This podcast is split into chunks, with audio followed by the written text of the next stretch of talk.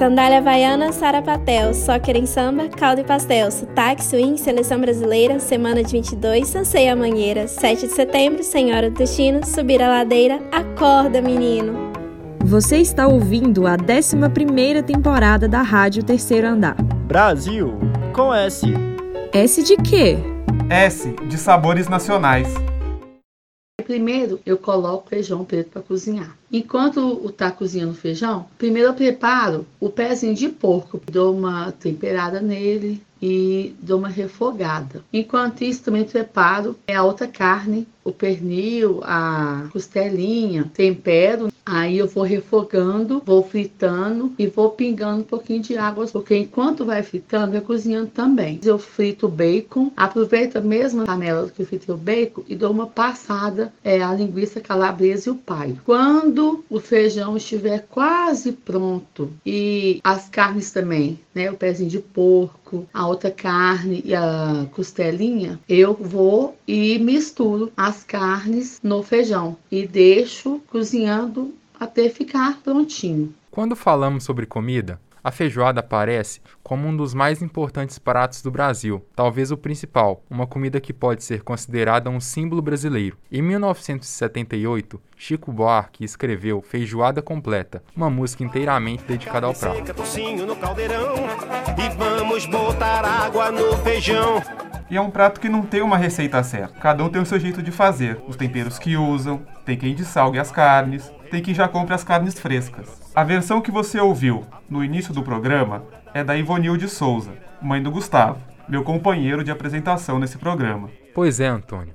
Além desse preparo do feijão, o prato dela traz os acompanhamentos que fazem dele tão especial e único. Um arroz branco, também eu faço uma farofinha na manteiga, uma couve picadinha, também um vinagrete e laranja descascada e cortada em rodelas. Uma pesquisa feita em 2021 pelo Instituto Ipsos e pelo Datafolha, encomendada pela 99 Food, mostrou que a feijoada é um dos pratos mais consumidos no país. A pesquisa tinha o intuito de mapear a demanda por pratos típicos em apps de delivery de comida. 13% das pessoas entrevistadas mencionaram a feijoada, o maior índice dentre os alimentos mencionados. No entanto, a história e popularização da feijoada passa por inúmeros processos de ressignificação e de construções históricas, até se tornar esse prato tão importante para a culinária brasileira. Por exemplo, muitos acham que a feijoada surgiu nas senzalas, ou que o prato é símbolo da miscigenação do país, ao reunir práticas e alimentos indígenas,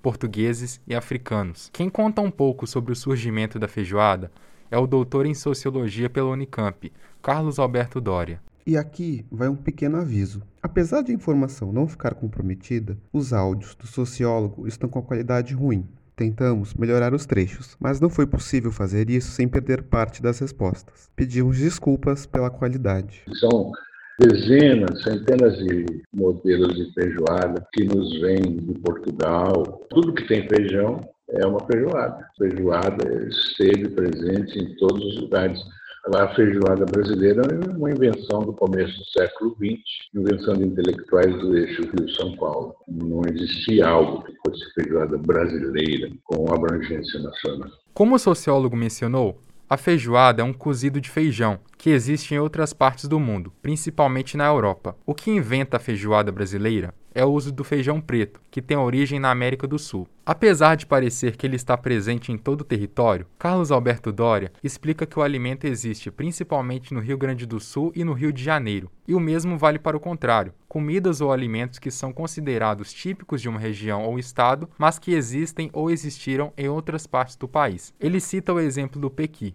A região em si é uma divisão do espaço sem qualificação qualquer. Não existe nenhuma característica do alimento que possa se atribuir à região, a não ser que a gente tenha clareza do critério. E assim mesmo eles são enganosos. Pega o Pequi, que se atribui a Goiás, não é verdade. O Saint-Hilaire encontra Pequi em Itu, é perto de São Paulo. Por quê? Porque havia cerrado, que hoje não existe mais. O pequi e a feijoada são exemplos que reforçam essa ideia de um alimento como um símbolo nacional, e a valorização desses pratos passa também pelo processo de torná-los parte da identidade de uma região ou país. Porém, Não são todos os alimentos presentes em um território que são considerados típicos ou nacionais. Existe o caso de plantas e frutos, que já foram tradicionais e que deixaram de ser por conta do fim de biomas. Em outros casos, elas podem ter caído no esquecimento ou até pararam de ser produzidas. Você certamente já deve ter escutado falar ou comido taioba, orpronobis, caruru. Essas plantas que não são consumidas recebem o nome de plantas alimentícias não convencionais, mais conhecido pelo acrônimo PANC. E quem explica mais é Guilherme Reis Ranieri, gestor ambiental pela Escola de Artes, Ciências e Humanidades, da Universidade de São Paulo. Basicamente, tudo aquilo que a gente poderia comer e não come. Na verdade, a história delas é a história de qualquer vegetal, só que em algum momento da história recente, então, vamos pensar nos últimos 50, 100 anos, essas plantas saíram de moda, ou deixaram de ser produzidas, ou caíram no esquecimento. Apesar de punk ser a atribuição mais conhecida, Guilherme não gosta desse termo e explica que ainda não existe um consenso científico em como nomear esses alimentos. Ele fala alguns outros nomes dados para essas plantas e frutos e que ele gosta de usar. Tem outros termos usados na literatura. Tem, por exemplo, hortaliças tradicionais, tenho plantas alimentícias negligenciadas e subutilizadas, entre outros. Ele cita o exemplo da serralha, planta que era muito consumida, pois era colhida no quintal. Com as pessoas indo para as cidades e saindo de áreas rurais, a serralha foi deixando de ser usada na alimentação. Outro motivo para que muitas plantas e frutos sejam consideradas punk é uma associação à pobreza, como explica Guilherme. Então, por exemplo, é comer folha do chuchu e folha de abóbora, que a gente pode dizer que é uma parte não convencional. São coisas que eram consumidas, em algum momento da história foi associado né, à culinária caipira, à culinária de pessoas mais simples, à pobreza, então também desapareceu. Tem a celose, o espinafre africano, é uma planta que veio para o Brasil, junto com os escravizados, 300 anos atrás. A gente teve um apagamento dessa verdura porque a celose, o espinafre africano, era associado né, a uma comida de negros, a uma comida de escravos, a uma comida de pobres, então a elite foi meio que apagando. Então tem plantas que sumiram aí dos livros de receita nos anos 60, 70, quando começou a aumentar né, mais a oferta de verduras, ter mais mercado, mais feira, as pessoas começaram a ficar mais urbanas. Guilherme também é o criador do perfil no Instagram e do site Matos de Comer, em que ele fala sobre as hortaliças tradicionais, uma pesquisa que vem sendo feita desde 2014. A ideia é mostrar os benefícios dessas plantas, como sua resistência, para que elas voltem a ser produzidas. O resultado de sua pesquisa virou um livro com o mesmo nome do projeto. A partir dele, é possível identificar 284 plantas comestíveis, espalhadas pelas cidades, hortas e centros urbanos. Dentre essas 284 plantas, 185 são espécies inéditas, que foram citadas pela primeira vez na publicação do pesquisador. A gente testou mais de 200 plantas, a gente chegou em 30, que são plantas que atendem todos os critérios agronômicos, então então, são fáceis de conseguir semente, assim, de produzir semente, são fáceis de plantar, são fáceis de cuidar, não dão muito bicho, são mais resistentes, são mais produtivas, têm boa aceitação, tem preparo parecido com as coisas que as pessoas conhecem, tem um bom pós-colheita, duram bem, tem uma germinação mais ou menos homogênea. Então, com esses critérios, daria para ter muito mais biodiversidade. Eu só tô falando de vegetal, né? Eu nem falei de fruta. Tô falando só de folhosas e algumas raízes, que a gente também não testou tantas. Outro trabalho sobre as punks é o projeto Mato no Prato, desenvolvido pela geógrafa Beatriz Carvalho. O empreendimento busca fortalecer os vínculos entre as pessoas e a natureza por meio de suas escolhas alimentares. No site do projeto, há outros livros sobre o tema, além de sementes e de grãos, que estão à venda para quem quer desenvolver o hábito de consumir essas hortaliças. Algumas das espécies são sementes de capuchinha, milho crioulo vermelho e amarelo, semente de feijão espada, entre outros. No Brasil, se conhece ao menos 3 mil espécies de plantas alimentícias, e estima-se que o número total seja de 4 a 5 mil espécies nativas que podem ser ingeridas, o que seria aproximadamente 10% da flora em nosso território. Apesar dessa abundância e da facilidade de plantar, é visível a dificuldade em recolocar as punks de volta ao prato do brasileiro. E isso passa pela produção, por parte de agricultoras e agricultores. No entanto, um dos obstáculos para isso é o agronegócio. A relação, na verdade, é de que muitas plantas que são espontâneas ou que já foram usadas antigamente, elas saíram de cena. Grande parte dos agricultores não produzem as próprias sementes, eles compram. Então, se não está no catálogo da, da, fabricante de semente, essa planta some. Assim que funciona. A indústria seleciona quais plantas ela acha mais interessantes e as que ela não acha vão desaparecendo. Grande parte das punk, não é que elas vão contra o agronegócio nem nada. Você pode produzir uma punk em, em larga escala e ganhar muito dinheiro com isso. Mas elas ainda estão fora do circuito econômico. Até porque, se elas entram no circuito econômico, passam a ser produzidas em grande escala, elas deixam de ser punk, né? Elas deixam de ser não convencionais e passam a ser convencionais. Porque se tem gente produzindo, se você sabe onde encontrar, não é mais uma punk. Guilherme fala do exemplo da batata, que tem origem na América do Sul, particularmente nos Andes. A partir dos anos de 1960, o consumo de batata aumentou em relação ao de mandioca, tubérculo de origem brasileira e que está presente em diversas regiões, e com outros nomes, como macaxeira e aipim.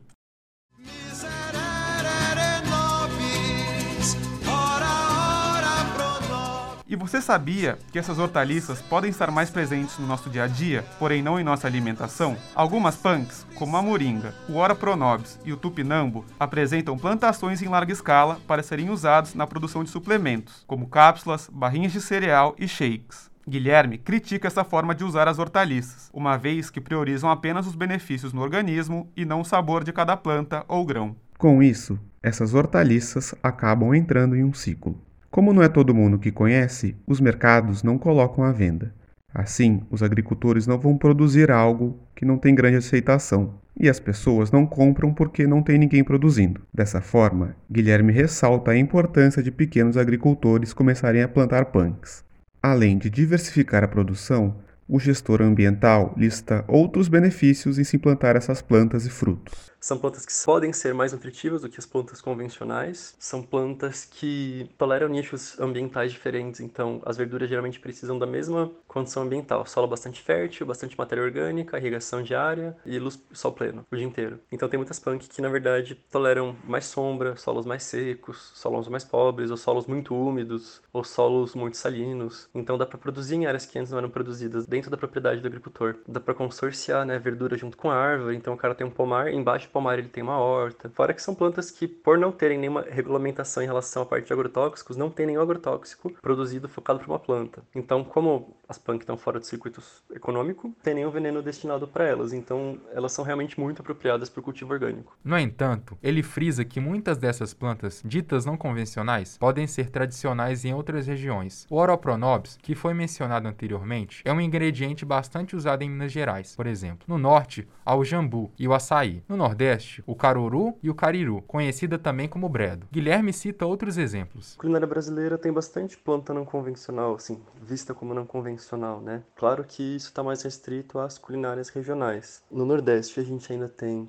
e Norte, a vinagreira, ou cuchá, ou hibisco usado, o gilozão, ou giló africano, tem a celose, ou espinafre africano, e aqui para o sul, sudeste, centro-oeste, de vegetal a gente tem, acho que principalmente, para pronobis e a Taioba. Eu acho que mais recentemente as pessoas já estão mais conhecendo, já estão assim se, se apoderando, já está aparecendo mais comum. Não é tradicional, mas é bem frequente de encontrar, pelo menos em restaurante, até em bar, a planta peixinho frita. Eu vejo bastante, assim. Tanto em um restaurante chique quanto em um restaurante mais popular. O brasileiro, no geral, né, tem um uso relativamente grande de vegetais, né, de, de folhosos. A gente teria, né, farinha de araruta, uh, os diversos tipos de frutas e chás que a gente tem, muitas ervas aromáticas também. Dessa forma, entender a culinária existente em todo o território brasileiro passa também pela compreensão histórica de apagamentos que aconteceram e ainda acontecem de certos alimentos. É entender também o papel do agronegócio e da produção em grande escala, que transformou boa parte dos biomas brasileiros em plantações de cana-de-açúcar, milho e soja, produtos que são exportados, enquanto 56% da população brasileira está em estado de insegurança alimentar, como mostra o Inquérito Nacional sobre Insegurança Alimentar no contexto da pandemia da Covid no Brasil, realizado em dezembro de 2020. Além disso, o que mais se ouve nas ruas é o aumento dos preços dos alimentos, que reforça a desigualdade alimentar em nosso país. O Brasil é o terceiro maior produtor de alimentos no mundo e sua população passa fome. Trabalhos como o de Guilherme e de Beatriz, que ajudam na produção de conhecimento sobre a variedade de hortaliças presente no nosso país podem ser uma saída para a forma que os alimentos são produzidos e consumidos atualmente no Brasil. São possibilidades que nos colocam em contato com uma variedade de plantas e frutos que compõem a flora brasileira e que podem ser uma alternativa às monoculturas espalhadas pelo país. É um olhar para o que é originário de nossa terra e que diz muito mais sobre o nosso país e o que nasce dele. Termina aqui mais um episódio da 11ª temporada da Rádio Terceiro Andar, um projeto coordenado pelos professores Felipe Jacome e Sônia Pessoa. Esse episódio foi produzido, editado e com locuções de Antônio Paiva e Gustavo Souza. Siga a gente em nossas redes sociais, do Facebook e no Instagram, arroba Rádio Terceiro Andar. Confira também os outros programas desta e de outras temporadas. Acesse www.radioterceiroandarufmg.com www.wordpress.com. Muito obrigado pela companhia e até a próxima!